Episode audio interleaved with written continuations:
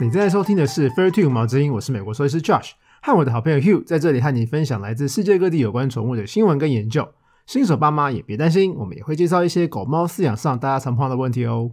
你知道人类什么时候开始养猫的吗？猫驯化的过程跟狗有什么不一样呢？想知道如何让狗狗不再怕东怕西吗？今天还要介绍猫界的腊肠曼赤肯猫有什么需要注意的呢？如果你对上面的话题有兴趣的话，就跟着我们一起听下去吧。Hello，我是美国兽医师 Josh，欢迎回来。嗨，大家好，我是 Hugh。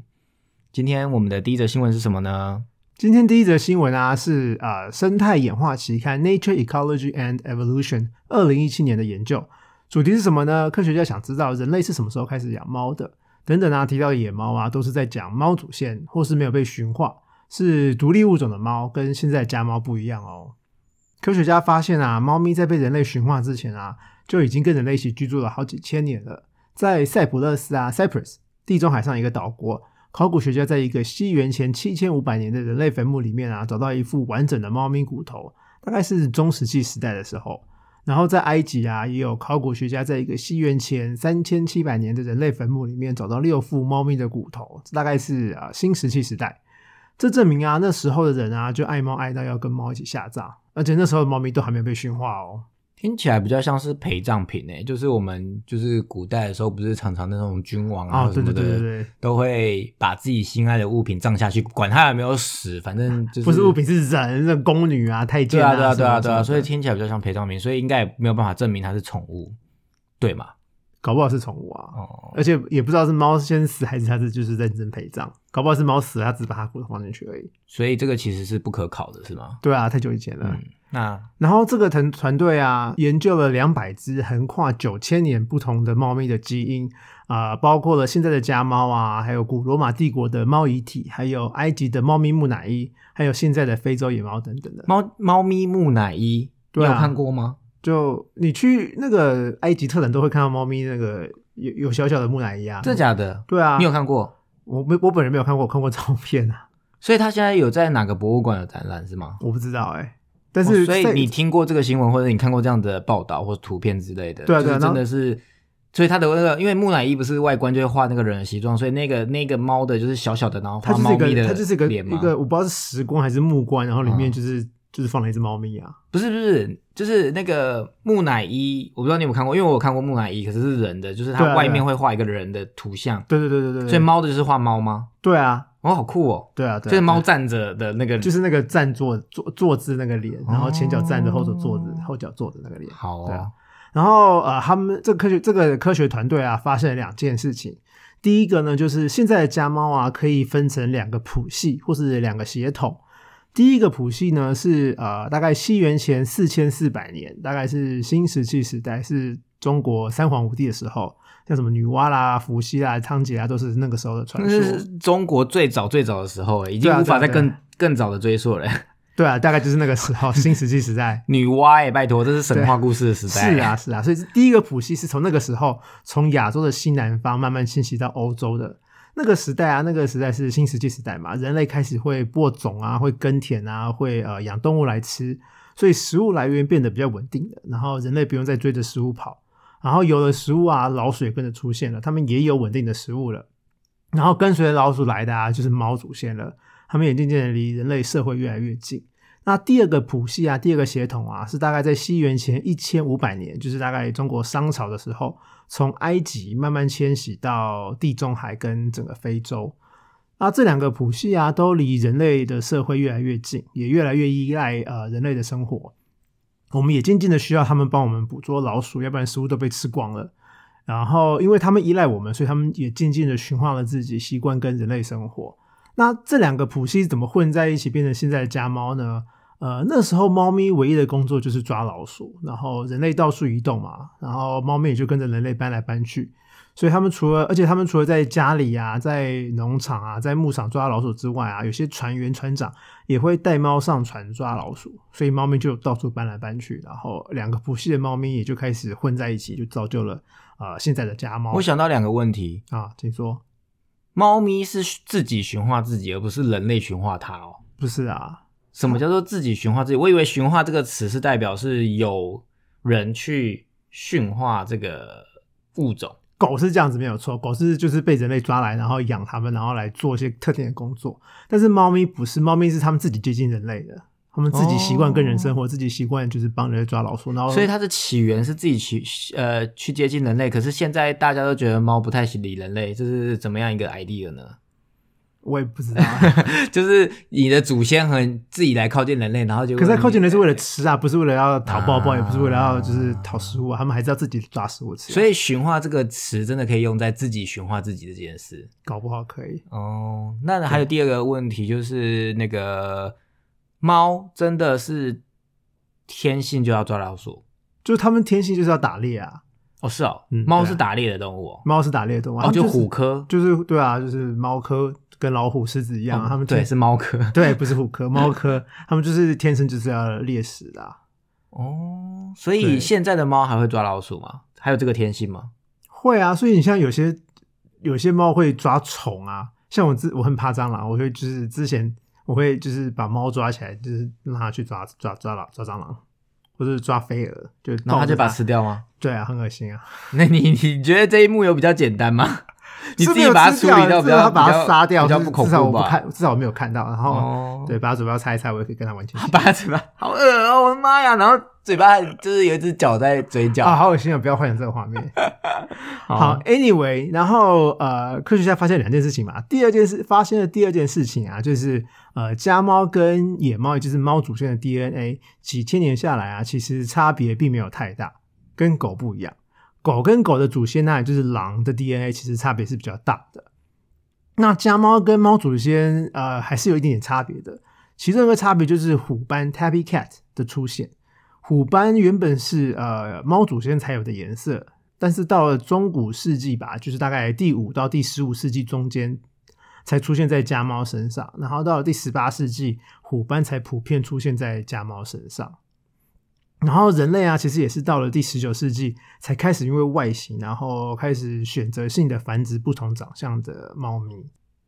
好，所以结论就是啊，猫是自己接近我们的，因为有老鼠可以捕来吃，所以他们自己驯化自己，就像我刚刚讲的啊。所以几千年下来啊，现在的家猫跟他们祖先的 DNA 改变没有太多，因为呢，猫咪只要会抓老鼠就好了，不需要做其他的工作，所以基因没有太被人类选择到。然后它们的改变啊，其实都是比较近期才发生的，大多都是为了美观才出现现在这么多不同的颜色啊、长相，跟狗狗很不一样。狗啊是被我们驯化来工作的，狗被驯化之后啊，因为不同的地方、不同职业的需求，我们的祖先啊开始选择性的繁殖，培育出了什么牧羊犬啦、雪橇犬啊、看门犬啊、猎犬什么的。所以现在狗狗的基因啊，跟他们的祖先狼其实已经有不小的差别了。所以狗的祖先是狼，但猫的祖先才是猫。对啊，猫所以就是还是猫，对啊，猫很爽啊，就只要吃就好了。狗也很爽啊，只要做几件事就吃饱饱了。对啊，没错。那第二则新闻呢？第二则新闻呢，我们来看赫尔辛基大学 University of Helsinki 二零二零年的研究。这个研究团队啊，他们发现让狗狗多做一些不一样的活动，可以降低他们对啊非社交情况的畏惧感，像是对噪音啊。对新环境啊，对不同触感的地面，或是怕高。不同触感的地面是什么意思？就是有些狗狗可能会怕光滑的地面，不是光滑上场的光滑，好笑。还有有些狗狗会怕像镜面一般的地面，也有也有狗狗会怕毛茸茸的地面之类的。真的假的？对啊，在医院我有看过，呃，很多狗狗其实不敢站到体重计上面，然后我有看过体重计是比较高的，所以一堆狗狗就不敢站上去。另外啊，我有看过医院是在地面挖一个洞，然后把体重计放进去，所以它是跟地面平行的，还是一堆不敢站上去，还就是他们要另外铺一层更大的垫子，让他们看不出来地面有改变，才会才愿意站到体重计上面去，要不然就整个主人要抱上去才行。一般饲主有发现这件事吗？就是狗狗会啊，会怕不同触感的地面，就是会突然刹车啊，像哦有些水沟水沟盖，狗狗会绕过水沟盖。或者就是死都不踩不踩水沟盖，但即使它是平，它只是一个盖子也不行，对，它就不同异材质就不行。对对对对对对，好妙哦。对，然后呃，所以这个研究团队就想要知道怎么办法可以降低他们对这些呃畏非社交情况的畏惧感嘛？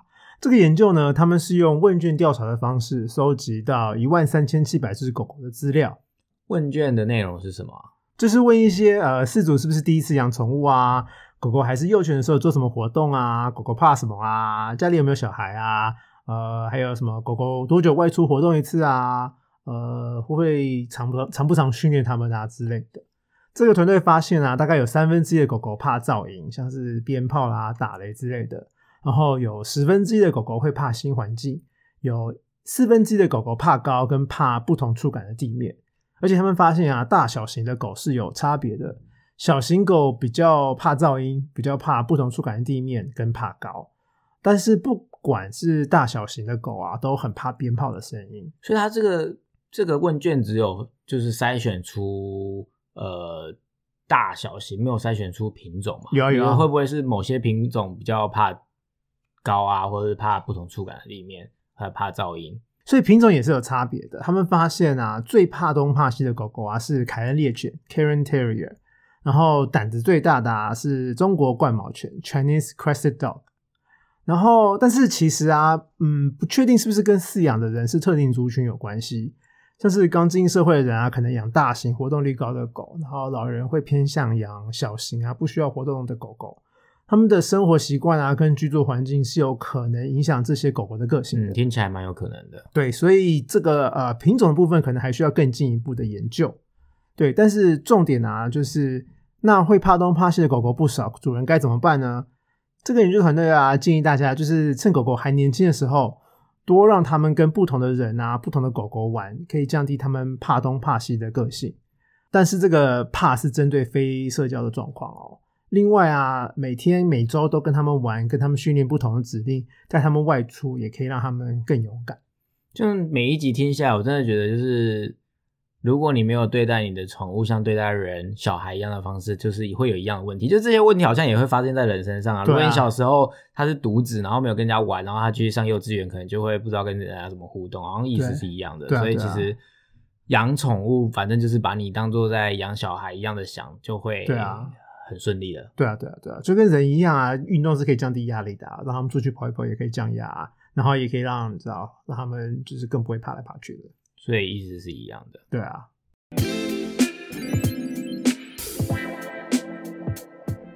好啦，今天我们 Q&A 时间就是要延续上礼拜的主题，就是第二个部分，如何介绍新宠物给家里原本的宠物。然后是今天是猫咪跟狗狗，对吗？对啊，这一集我们要讲如何让猫猫跟狗狗相见欢。呃，上一集是讲猫咪跟猫咪，然后我们未来还会讨论狗狗跟狗狗，然后最后会讨论带幼犬回家要怎么让原本的宠物跟它相见欢。那我们先稍微来复习一下好了，就是新宠物带回家啊，绝对不要立刻把新宠物跟旧宠物放在一起，不要直接让它们面对面。初次见面啊，绝对要小心缓慢的做。狗啊、猫啊都是非常有领域的概念的，有的很快就可以接纳新朋友，有的要花很久很久，有的根本就完全无法接受新朋友。所以主人的心理建设啊，要先做好，让他们认识对方这个过程啊，可能会花上一段时间，不是一两天、一两个礼拜就可以完成的。基本上啊，一定要缓慢，然后循序渐进的让他们认识。让他们认识的时候啊，一定要处在开心的状态，像是有零食啦、安静不吵杂啦、没有奇怪味道啊。然后主人不要骂，也不要大叫尖叫，也不要硬拉硬扯，就是让他们就是心平气和的去认识对方。好，那我们就来谈谈如何让猫咪跟狗狗相见欢呢？首先，一定要避免狗追猫的事情发生。有些狗狗会太兴奋，会冲过去要跟猫咪打招呼，会汪汪叫，或是用鼻子大力的闻猫猫。有些很可爱啊。对啊，看起来很可爱，影片上也很可爱，可是其实对猫是会有心理阴影的。然后呃，有些狗狗啊会就直接不喜欢猫，或想要也会想要冲过去汪汪叫，或者是直接开咬了。但是重点都是啊，猫猫会吓到，然后都会被狗狗追到角落，然后猫猫就会从此怕狗，就你知道有阴影了。然后狗狗也会发现啊，哦，原来追猫也会有这个反应，好好玩哦。那我以后也要继续这样做，是个好玩的游戏。我听起来觉得你应该要再做第五集，就是小朋友与猫的互动。哦，有有，这个未来，这是未来一定会 一定会做这个。是小朋友跟狗狗是一样的啊，他看到猫应该也会很兴奋的过去打招呼、汪汪叫，然后就不小心就被猫咬或什么之类的。嗯对啊，我有看过小朋友就是太兴奋看到小型狗，然后就冲过去，然后就被咬了，哦因为小狗就会怕、啊。对，所以我们未来会做小朋友跟动物相处。对，然后好回到狗狗跟猫咪，就是猫咪有阴影之后啊，它们可能就完全无法变成好朋友了。所以一定要慢慢的做。那怎么办呢？嗯，那怎么办呢？首先，第一阶段跟第二阶段会跟猫咪跟猫咪见面一样，一开始啊，猫咪跟狗狗要分房睡，然后进展到互换房间睡，然后最后进展到猫咪在提笼里跟狗狗互看，透过提笼看都没事的时候啊，就可以进入第三阶段。呃，我我简单讲一下第一阶段跟第二阶段好了。第一阶段啊，啊，就是要用味道去熟悉对方，先不要让他们看到对方。猫咪跟狗狗要分开住一段时间。呃，要准备一个独立，然后可以关门的房间，让新来的动物住。不管新来的是狗啊，还是新来的是猫，就让它住在自己的那个房间里面。然后要有自己的床啊，跟碗。然后有猫的话，假如新来的是猫的话，也要给它一个呃猫砂盆。然后新动物回来之前啊，要先把旧的隔开，不要让它看到新动物进来。新动物安顿在房间之后啊，赶快出来跟旧动物玩，让它闻到你身上新动物的味道。而且要给它零食吃，让它把这个味道啊跟开心的事情做连接。几天之后啊，让他们互换床。再过几天啊，让他们互换房间睡。互换房之后啊，新动物终于可以出来探索一下它的新家，让他们更加熟悉呃对方的味道。然后这段时间啊，一定要每天固定时间放饭，然后也要跟他们玩，规律的生活啊，开心的玩啊，都可以降低他们的紧张感，然后也可以增加他们的安全感。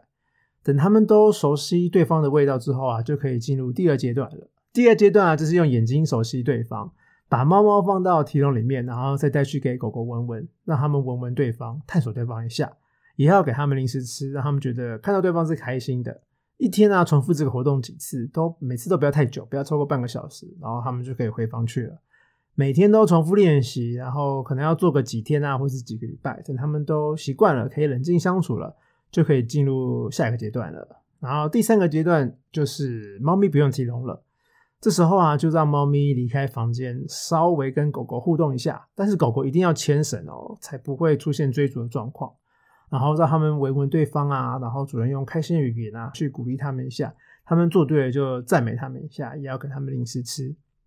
一开始不用太久，几分钟就好了，然后就可以各自回房了。每天练习，然后重复好几天。可能又要个好几个礼拜，然后等他们都可以相安无事相处啊，就可以放他们在家里自由活动了。但是就是记得家里要有高处可以让猫咪去，这样他们不想跟狗狗互动的时候，还有地方可以躲，不会被打扰。然后最后最后记得，新宠物带回家之前啊，一定要带去给兽医师检查，以免带呃疾病回家传染给家里的动物。我刚刚想到一个盲点，就是狗狗跟猫猫。的相见欢的第一阶段，那如果狗狗在那边叫，猫猫不会觉得紧张吗？他们虽然分开房间，可是那个它就是要慢慢适应啊。假如你家的狗就是会爱叫的话，所以就是没关系，至少他们没有看到，不会那么紧张的意思。对啊，对啊，总比它面对面狗狗在狗猫咪面前叫还要好。因为像上一集是猫跟猫，猫版就不是很吵的，对啊，宠物，所以不会有这个问题。但我刚刚就想到，那如果他们分房睡，然后狗一直很凶的叫，猫会不会很紧张？会。啊，但是至少没有面对面，所以就是分房是可以消除那个紧张感，就对了。对啊，假如你知道你家的狗对猫很凶的话，那就不要养猫啊。所以主人要就是要有自知之明啊，假如你或是不要带狗回来。对啊，或是呃，反正就只能选一个的意思。对啊，假如你要就是还是要了解自己家里宠物的个性，再决定要不要养第二只。那你有办法就是简单的说明，就是猫跟狗跟狗跟猫，呃，猫跟猫跟狗跟猫的不同吗？就是这一集跟上一集。这一集跟上一集，呃，其实基本原则都一样。因为就是我为什么问这个问题，就是听起来差不多，那是什么比较大不一样吗？呃，狗会追猫，猫不会追猫。哦，所以狗狗跟猫咪一开始见面的时候，就是可以眼睛看的时候，狗一定要牵绳，就在家里也要牵绳哦，就是牵着绳子，然后主人把绳子拉短短的，让它去闻猫咪，然后尽量让猫咪主动靠近它们。让让猫咪主动靠近狗狗，就是也不要硬逼着把狗抱起来，然后把猫咪逼到墙角，让它们去闻对方，这样也不好。所以最大的差别就是要避免这种追逐猎杀的行为发生，这样子。有时候追逐也不是猎杀，追逐只是为了要打招呼，就夸示版。对，就是太兴奋，狗狗会太兴奋太嗨，猫咪会猫猫会觉得它被猎杀，虽然是狗狗在玩这样子，然后它们就 然后就生气了。对。哦，另外一点就是啊，主人要记得要观察我们家。啊，狗狗跟猫咪的呃耳朵跟它们的情绪，只要它们耳朵折起来啦，呃，背上的毛都竖起来啦，就知道猫咪可能不开心了，就赶快把门分开来，然后可能要重新来过，慢慢。很像监狱里面要观察那个受刑人有没有开始生气，就要赶快把它分开意思。对对对对对对对对，没错。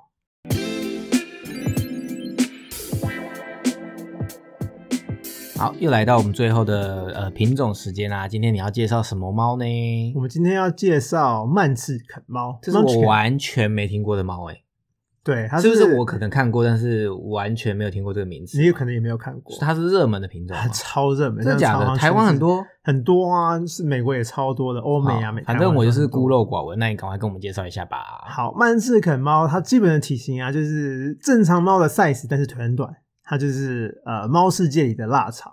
它们有长长的身体啊，毛通常都是厚厚的，但是腿就是短。然后为什么会腿短呢？它们其实是呃侏儒症的猫，所以他们其实是基因有问题的，对。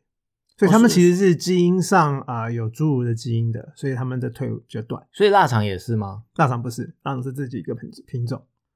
所以他是特别去挑出侏儒品种的基因，然后觉得哇好可爱哦，然后就一直培养这个猫，然后就所有的这种猫都会变成短腿，对不对？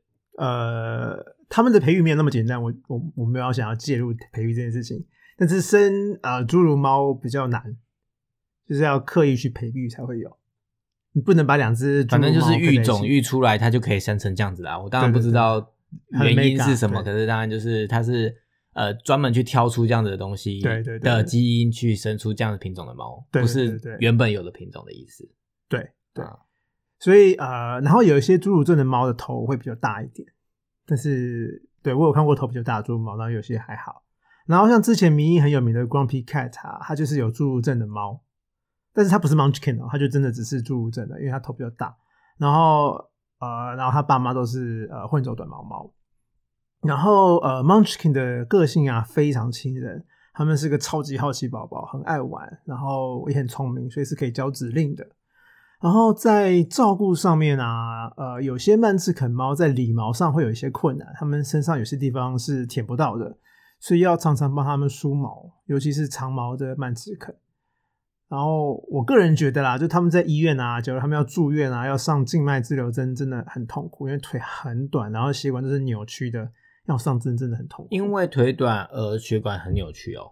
不是因为腿短，然后因为它呃血管的走向是比较扭曲的，它不是像正常是直的，然后它会弯来弯去，弯来弯去。所以血管很扭曲也是天生的。对啊，对啊，对啊，哦是哦对啊，对。然后其实腿短的动物都会这样子啊，像腊肠啦，还有那个柯基啦，就是都蛮难上阵的。